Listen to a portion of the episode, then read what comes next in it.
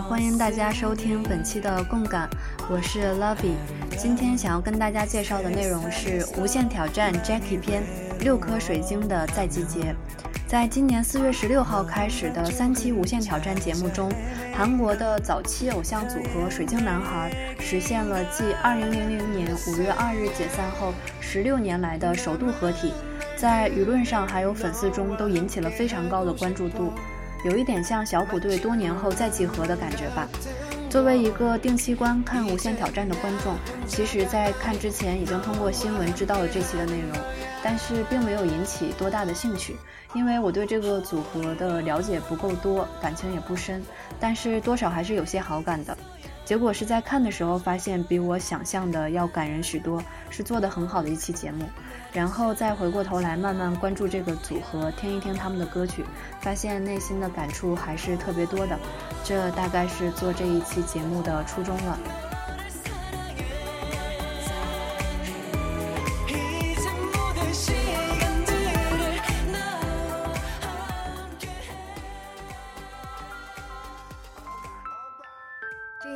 节目的背景呢，是《无限挑战》在一四年末推出了一个音乐特辑，叫做《星期六星期六歌手》，简称“六六歌”。这是来自于五挑成员自己设计的企划。呃，是由朴明秀和郑俊和两个人提出的，结合了《我是歌手》和《星期六星期六歌手》两个音乐节目的企划，在当时的竞赛中呢，取得了第三名的成绩。所以说，在一四年末的时候，《无限挑战》推出了第一季的六六歌，在第一季的六六歌中，他们就请到了 t o b o Tobo，Tobo 是金钟国所在的那个组合，还有 S.E.S、曹成模、金钟沈、李贞贤、金建模。金玄真、苏灿辉、严正花等等，这些人全部都是在九零年代歌谣界非常炙手可热的人选，代表曲目也全部都是大热门。其实关于这部分可以充分的再做一个分享。那么在第一季六六歌取得大成功的背景下呢，第二季的水晶男孩篇就这么展开了。其实节目组在第一季的时候就有邀请水晶男孩，但是最终没有成型。所以应该在那个时候，水晶男孩方也有了复出的想法和运作，加上节目组不断的接触和跟进，才在这个时间点做出了这期节目。事实也证明，确实后续水晶男孩也有了继续活动的动作。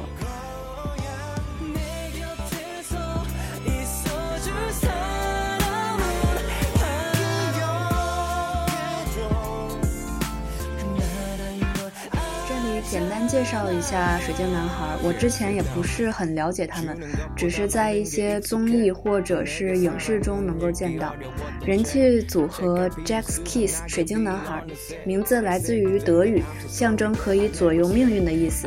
在一九九五年十一月就开始策划和包装，时隔一年半后，一九九七年四月十五日首次登台。殷志源、李载镇、金在德组成黑水晶，主要负责 rap 和舞蹈；江成勋、高志荣、张水苑组成白水晶，主要负责演唱。这个分类跟现代呃 idol 组合的分类还是比较相似的。他们的公司叫做 DSP Entertainment，曾经推过 Pinker、SS 五零一、Kala、Rainbow，现在也是不太红火了。成员的情况的话呢，殷志源是 Jackie 的队长，这些年参与过很多综艺，像《两天一夜》，他的异能感非常突出，有着初丁的形象。初丁在韩国语里面就是说这个人是非常幼稚的，像小学生一样的，但他这个是一个好感型的形象。他的姑姑是朴槿惠，嗯，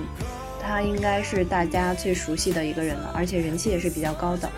然后大家再比较熟悉的应该是张水苑和金在德了，这两个人在解散后短暂的组过一个叫做 J Walk 的小队，近些年也在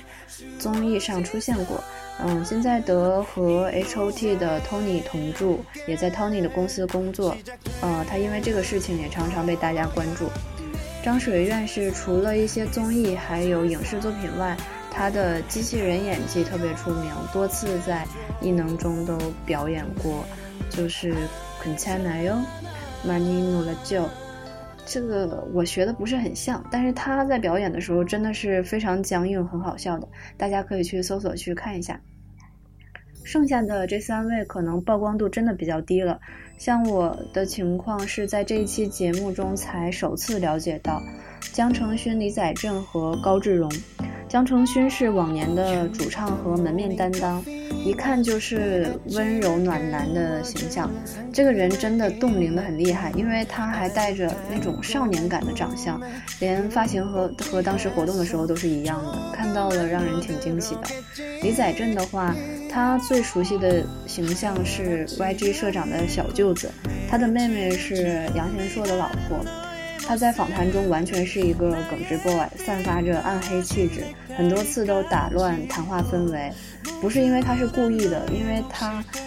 不太懂得综艺的节奏，所以心里有什么话全部都说出来。在刘在石和哈哈的控场下，这样一个意外处理的还是很欢乐的。像高志荣的情况就是他从商了之后刻意不曝光，然后跟成员的联系也很少，所以说基本都没有见到。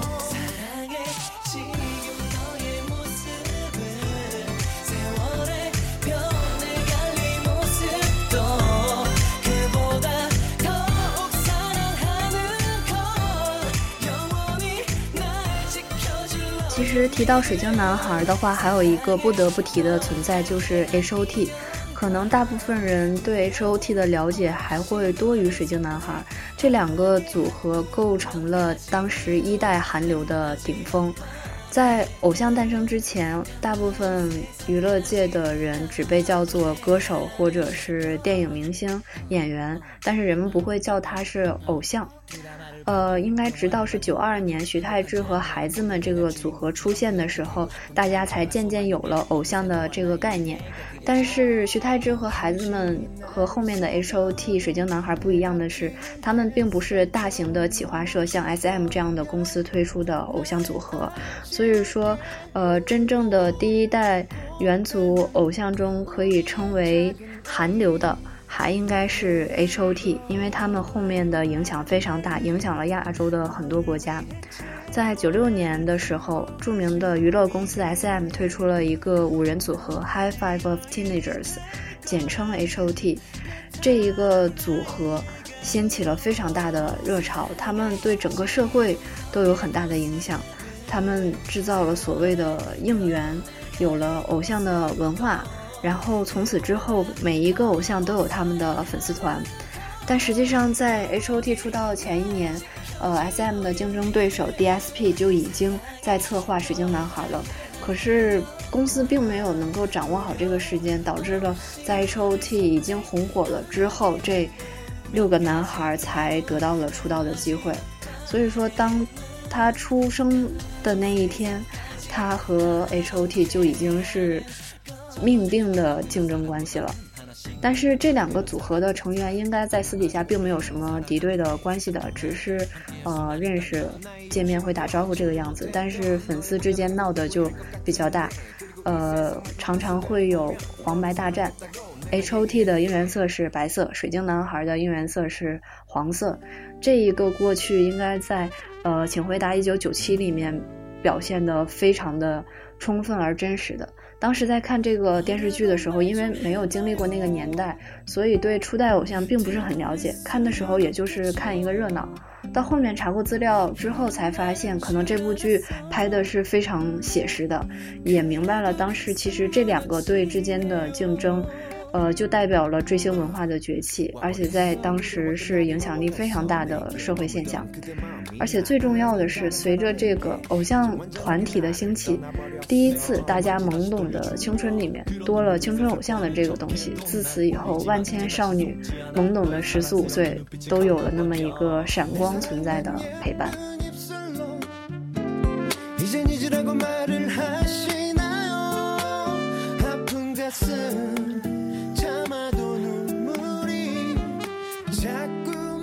水晶男孩在他们短暂的三年的活动期内，可以说是取得了非常高的人气以及非常大的成就。因此，在两千年五月十八日，他们的突然解散，就让所有的人都非常接受不了。是由队长殷志源作为代表向所有的媒体向他们的歌迷告白。最后是在五月二十日举办的梦想演唱会上，水晶男孩进行了最后的告别演出。他们当时解散的消息让所有的人都接受不了，因为当时他们处于事业的巅峰，接下去只可能更加的红火。所以说，很多歌迷在当时都大闹了一场。而在这一期节目中，刘在石也有问到他们当时解约的这一个情况，虽然说的不是很清楚，但是还是能感受到，一方面是公司对于他们肯定是有一些不太合理的安排，另外一个也是在他们当时来说年纪还比较轻，各自可能想法不太一样，对，就萌生了这种。可能想要另另谋出路的想法，在公司的这样一个推手下，大家就进行了这个决定。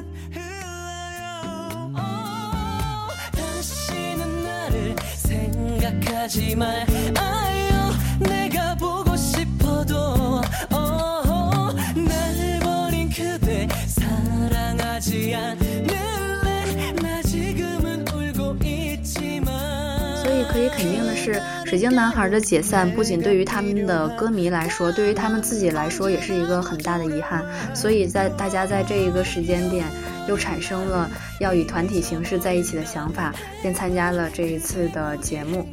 而这一次的六六哥的企划和第一季是不一样的，这一次是要采用游击演唱会的形式。游击演唱会可能对于九零年代的偶像是一个很熟悉的节目。这个节目是 MBC 电视台在二零零零年到二零零三年期间播放的一档节目。节目是要求参加的艺人必须要在临时选定的城市里面，在短短几小时内召集到一定数量的人数来看自己的演唱会。但是呢，宣传工作只能由艺人自己和 MC 来完成。如果召集不到，那么演唱会就必须取消。这一个节目的目的其实还是为了证明人气，在当时也只有韩国的一线歌手才能够进行这一种挑战。到神话参加的那一期为止，已经挑战了三十次，但是成功召集到万人的只有十六次。呃，包括 H.O.T、宝儿、G.O.D、S.E.S、车太贤、神话等等这样的人，但是不管这个节目最终有没有召集成功，现场肯定都会哭成一片，场面是非常感人的。这个节目早就已经不再播出了，但仍然是一个经典节目吧。呃，游击演唱会的生命就是一定要保密，一旦消息提前被泄露的话，就不再有惊喜感。所以说，在节目中，无限挑战和水晶男孩签署了保密誓约书，一旦消息被泄露的话，公演就要取消。嗯，但是节目组也准备了 Plan B，Plan B 叫做可有可无活动。可有可无活动是五挑曾经的一个环节，就是说哪里有需要的话，成员就要跑到哪里去表演，不管是在路边，还是在婚礼宴会，还是在幼儿园等等。但是这一个活动就和游击演唱会的规模差了很多。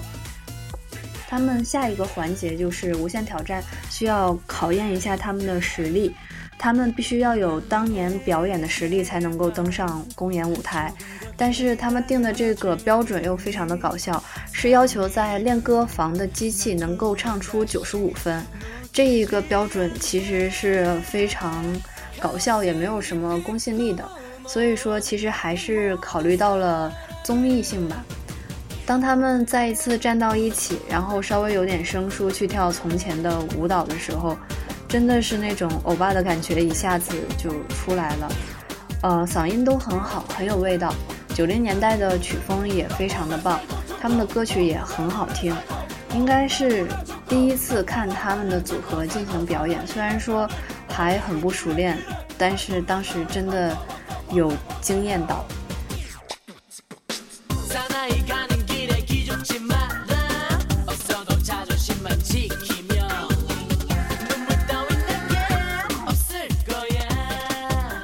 水晶男孩众多的歌曲中，大家比较熟悉的应该是这两首。第一首是《品生品死》，也叫做《男子汉走的路》，是一首快舞曲。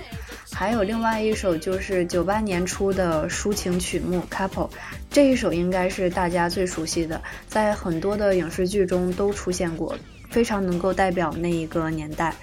呃，但是实际上，Jackie 的抒情曲目和快舞曲都演绎得非常好，很多歌曲听起来都没有这种时代的隔阂感。他们最后定下来的行程是在一个月内要一起练习，然后完成说服高志荣，最后再一起登上上演奥林匹克主体育场进行公演。呃，对于之前说过不再活动、回归素人生活的高志荣，是由刘在石去进行说服的。呃，高志荣现在在做着自己的事业，还是比较成功的。当暂时去见他的时候，他走出来，整个人穿的是那种非常考究的西装吧，整个人高高瘦瘦的，长得也很精神，就像是刘在石说的，真的是企业家 CEO 的感觉。你能看出他往年的那种演艺人形象，过了十六年，现在看起来仍然很帅气。现在上台应该也是合格的，但是他这一次的接触并不顺利。高志荣的回复偏向于无法参与，还需要再考虑一下。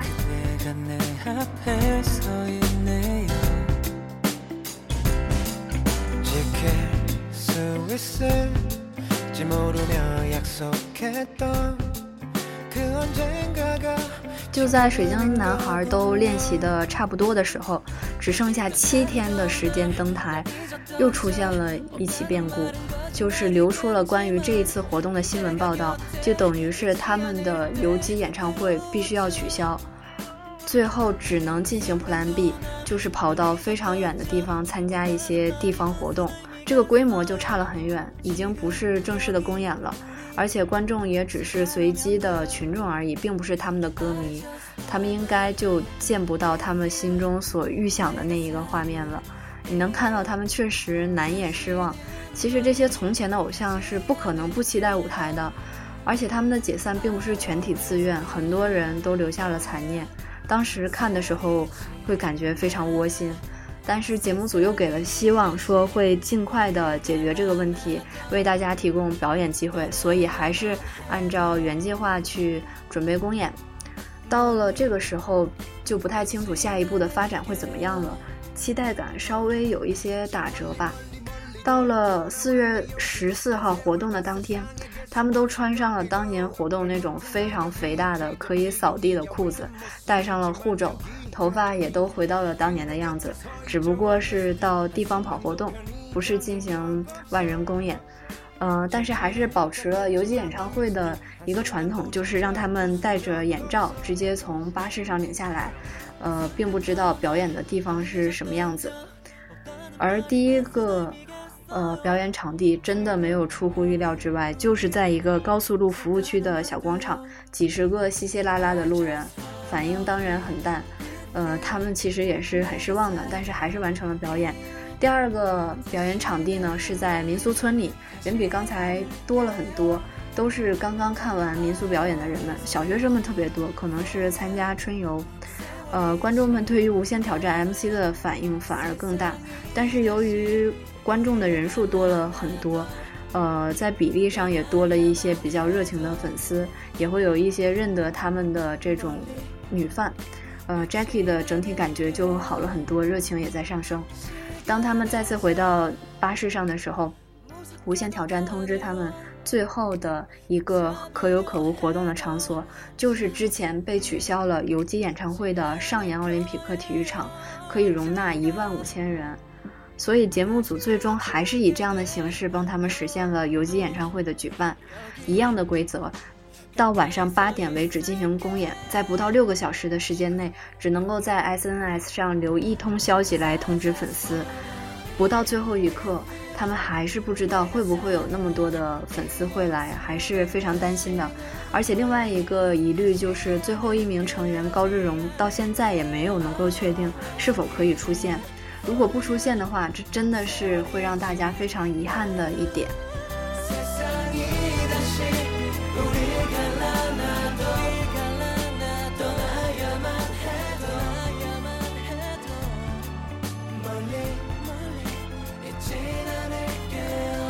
但是大家都知道的是，《无限挑战》是一个非常强大的节目，它从来不会让参与节目的嘉宾或者他们的观众失望。所以在临公演还有一个多小时的时候，高志荣还是决定了要和成员们合流，完成这一次的表演。嗯，所以至此为止，大家就只剩下最后一个担心了，就是现场到底会不会到那么多的歌迷来参加他们的公演。到了进入最终会场的时候，他们都蒙着眼罩，一个一个被主持人领到台上，然后他们站在台上，台下就是站着应援装备齐全的粉丝。大家都忍住激动，一点声音都不出，就是为了给自己偶像一个惊喜。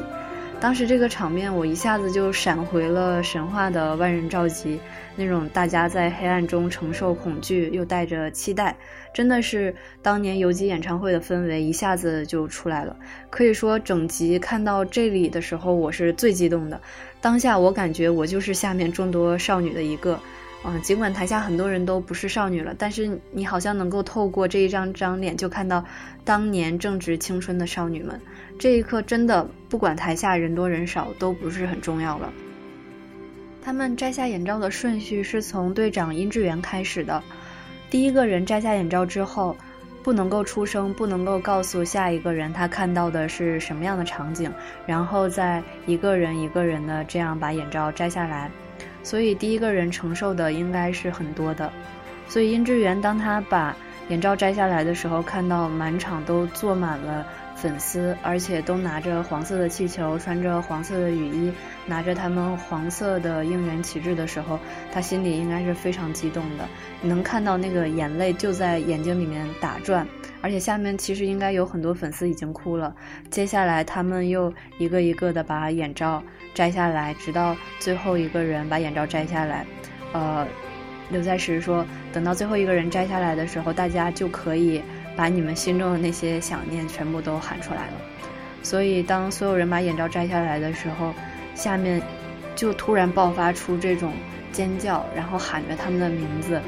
然后场上的 Jackie 也哭，然后下面的范也哭。其实我当时在看的时候，我也在哭，感觉好像等了他们很久似的。这一段节目真的剪辑做得非常好。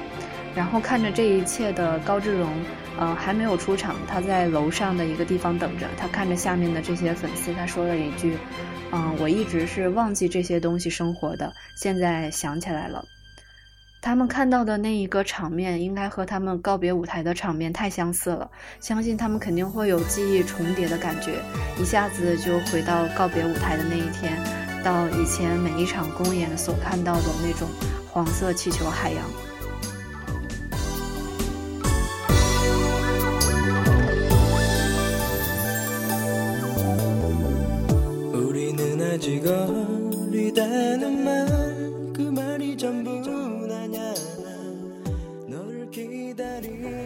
最终还是非常顺利的进行了公演。其实这一次的六六哥和第一季是完全不一样的，因为一代偶像组合在站到舞台上，这就不只是怀旧的事情了，仿佛看到了千千万万个少女的青春。这六个人的离散到再组，其实是一个难度非常大的事情，大家都不觉得那么容易的事情。重逢本身就是一件很戏剧性的事，它会给我们带来很多感动。当你看到这几个不算年轻的曾经的少年再站到一个舞台，而且带着当年那种心情时，你很难不去感动。其实追星在现在看来已经是习以为常的一件事情，似乎每一个人都会在青春的时候，在那个年纪为一个偶像疯狂。但是这种炙热，在当年那样一个消息闭塞、人心单纯的时代，应该是非常耀眼的。所以说，这不只是追星或者偶像，这是青春。下面的歌迷在经过了那么多年之后，似乎都默默地守着一个契约。虽然说当年你们不活动的这个决定那么突然，让我们受过那么大的打击，呃，经历了那么多的事情。但是我们的心里从来没有放弃过那份支持，只要你们需要我们的时候，我们就会再度出现。这里面也有守护的意味，然后经过集体行为的放大，情感浓度是很高的。而且配上九十年代特有的那种温柔的曲风和旋律，真的特别的渲染环境。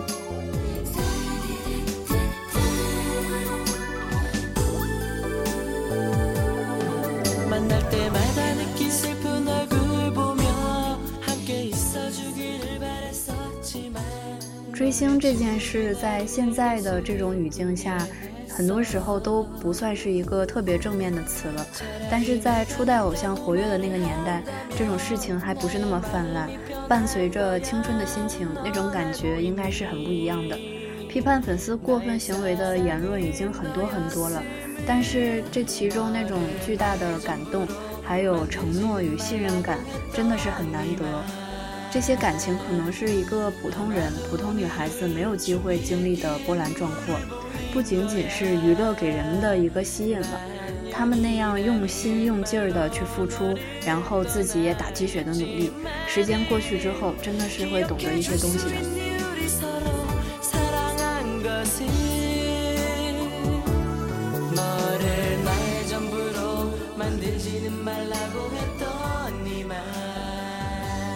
在这种强大的感动背后，其实能够体会到现实的冷酷和心酸。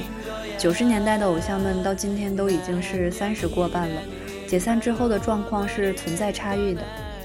比较好的就是成功转型演员，或者是 solo 歌手，再或者是成为娱乐公司的社长做了企业家。其他的情况可能就是不上不下的。虽然说拥有元祖 idol 的名誉，但实际的影响力和走红程度都很尴尬。这一种回忆是靠大家一起去追忆的。尽管说是带着美好的初衷出发，但这项活动依靠的还是感动和回忆。这个运作机制并不牢靠长久，所以说在这之后是继续带着回忆进行短暂的活动获取利益，还是踏踏实实的再度一起活动，很不好说。嗯，但现在非常好的一点就是水晶男孩也已经签了 YG 这个公司。嗯，也进行了非常成功的活动，希望他们以后能够走得更好吧。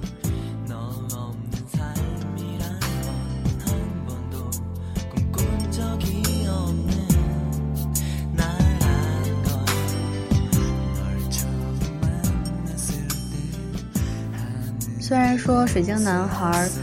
进行了非常成功的复出活动，让很多当年的偶像看到了希望。但是，这种解散许久的偶像团体想要再度重组，然后长久的走下去，其实是很不容易的。首先，就是他们能不能够适应现在娱乐圈的快速更迭，要持续的能够出来符合时代的好作品。毕竟，他们已经不是青春正盛的 idol 了，必须要拿实力说话。另外一个就是。呃，大家发展到中年，都各自有自己的道路选择和成熟的人生观、价值观，想要互相让步达成一致，其实很不容易。任何两个人都不是相同的，所以任何两个人相遇都是一场很大的冒险。我们可能会在年轻的时候因为棱角尖锐，所以会轻易分手。当我们到了成熟的时刻，世界观又难以改变，也很难放弃自我，便更加难以携手。所以，只有在青春的时候去忍住那些碰撞，习惯彼此，才能一步一步走到成熟的今天。能够像神话这样走到现在的初代偶像团体，始终也只有神话一个，可见这件事情是有多么的不容易。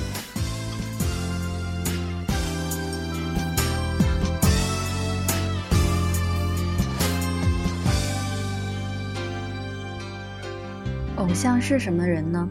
就是不管过了多少年，当他们再次一起站在舞台上的时候，仍然是那么温暖的一道光。这样的感想，可能是像我们这样的女孩，或者是心中还留有一些幻想的人的一种很单纯的情感，在这样的日日夜夜的关注中，形成情感底层代码。在以后碰到不愉快的事情的时候，可能一首歌就能够把我们拉回到那个明媚的梦中。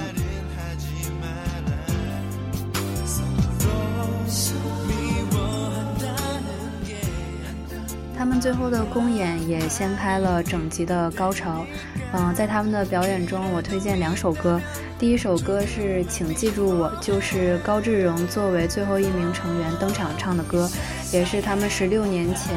解散的时候在告别公演上唱的这一首歌。请记住我这个名字真的是充满了叹息吧。另外一首歌就是作为压轴出现的，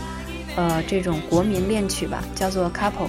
Couple 这首歌听过的人都知道是一首轻巧而又不负担的情歌，听到前奏的时候就已经会觉得很甜很窝心，会让人想不由自主的微笑。